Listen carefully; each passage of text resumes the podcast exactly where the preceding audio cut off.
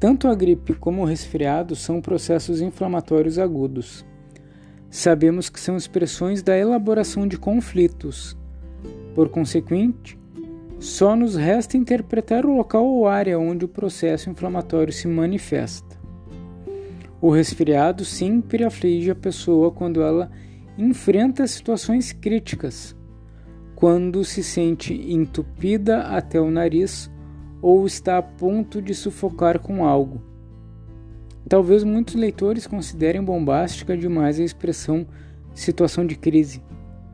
Por certo, não estamos nos referindo apenas àquelas situações mais drásticas da vida, que se expressam através de sintomas correspondentes mais graves. Por situação de crise, significamos agora aquelas situações frequentemente de excesso, de tensão, corriqueiras, mas importantes para a nossa psique. Nossos desejos de fuga, devido ao cansaço, se manifestam pela necessidade de repouso, que assim tem uma justificativa legítima com a gripe ou resfriado.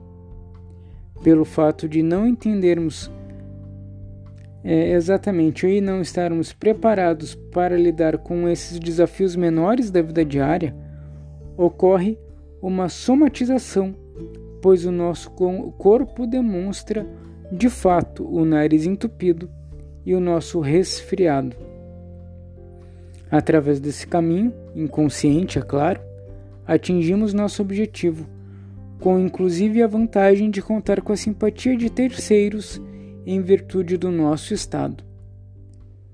O que não seria o caso se estivéssemos elaborando conscientemente os conflitos.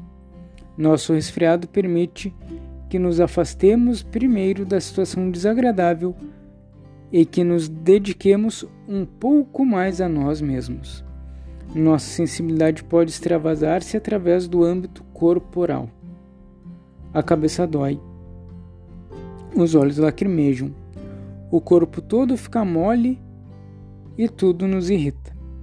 Essa sensibilidade generalizada pode aumentar e até formar o que se chama de catarro pruriginoso.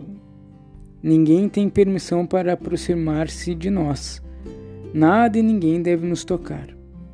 O nariz está entupido e torna qualquer tipo de comunicação impossível. Com a ameaça não se aproxime, estou resfriado, podemos manter qualquer pessoa à distância. Alguns espirros bem dados também são uma boa forma protetora enfatizando nossa atitude defensiva. Esse é um pequeno trecho do livro A Doença como Caminho, de Rudiger Dahlke.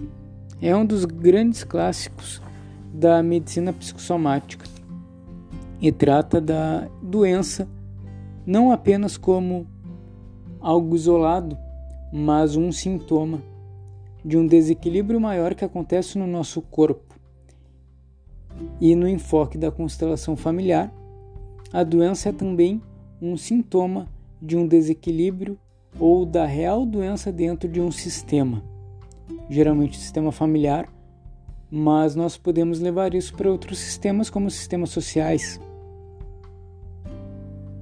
Analisando esse texto, muito bem colocado né, nesse livro, A Doença como Caminho, a gente pode verificar que não por acaso estamos vivendo uma pandemia de um tipo de, de gripe. Claro, não é apenas um resfriadinho, como algumas pessoas falam, mas é uma gripe ou é um vírus, é uma virulência bem mais drástica. Porque a nossa humanidade, a nossa sociedade, o nosso grande sistema está enfrentando isso nesse momento. Será realmente que estamos, como sugere aqui o livro, cansados e enfrentando uma crise de pequenos desgastes, pequenos estresses?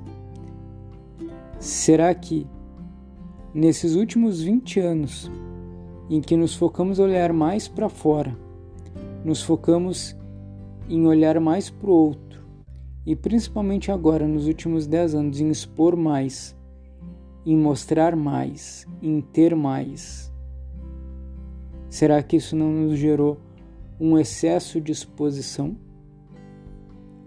O contato tão virtualmente aproximado das redes sociais, será que não é uma exposição excessiva para o externo?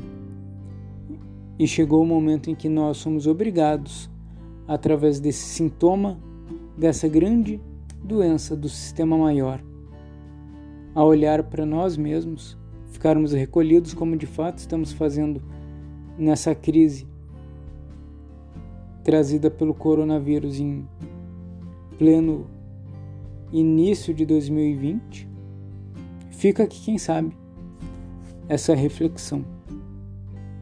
Desejo tudo de bom, um bom dia. E nessa quarentena, não esqueça, Fique em casa o máximo possível. Até logo!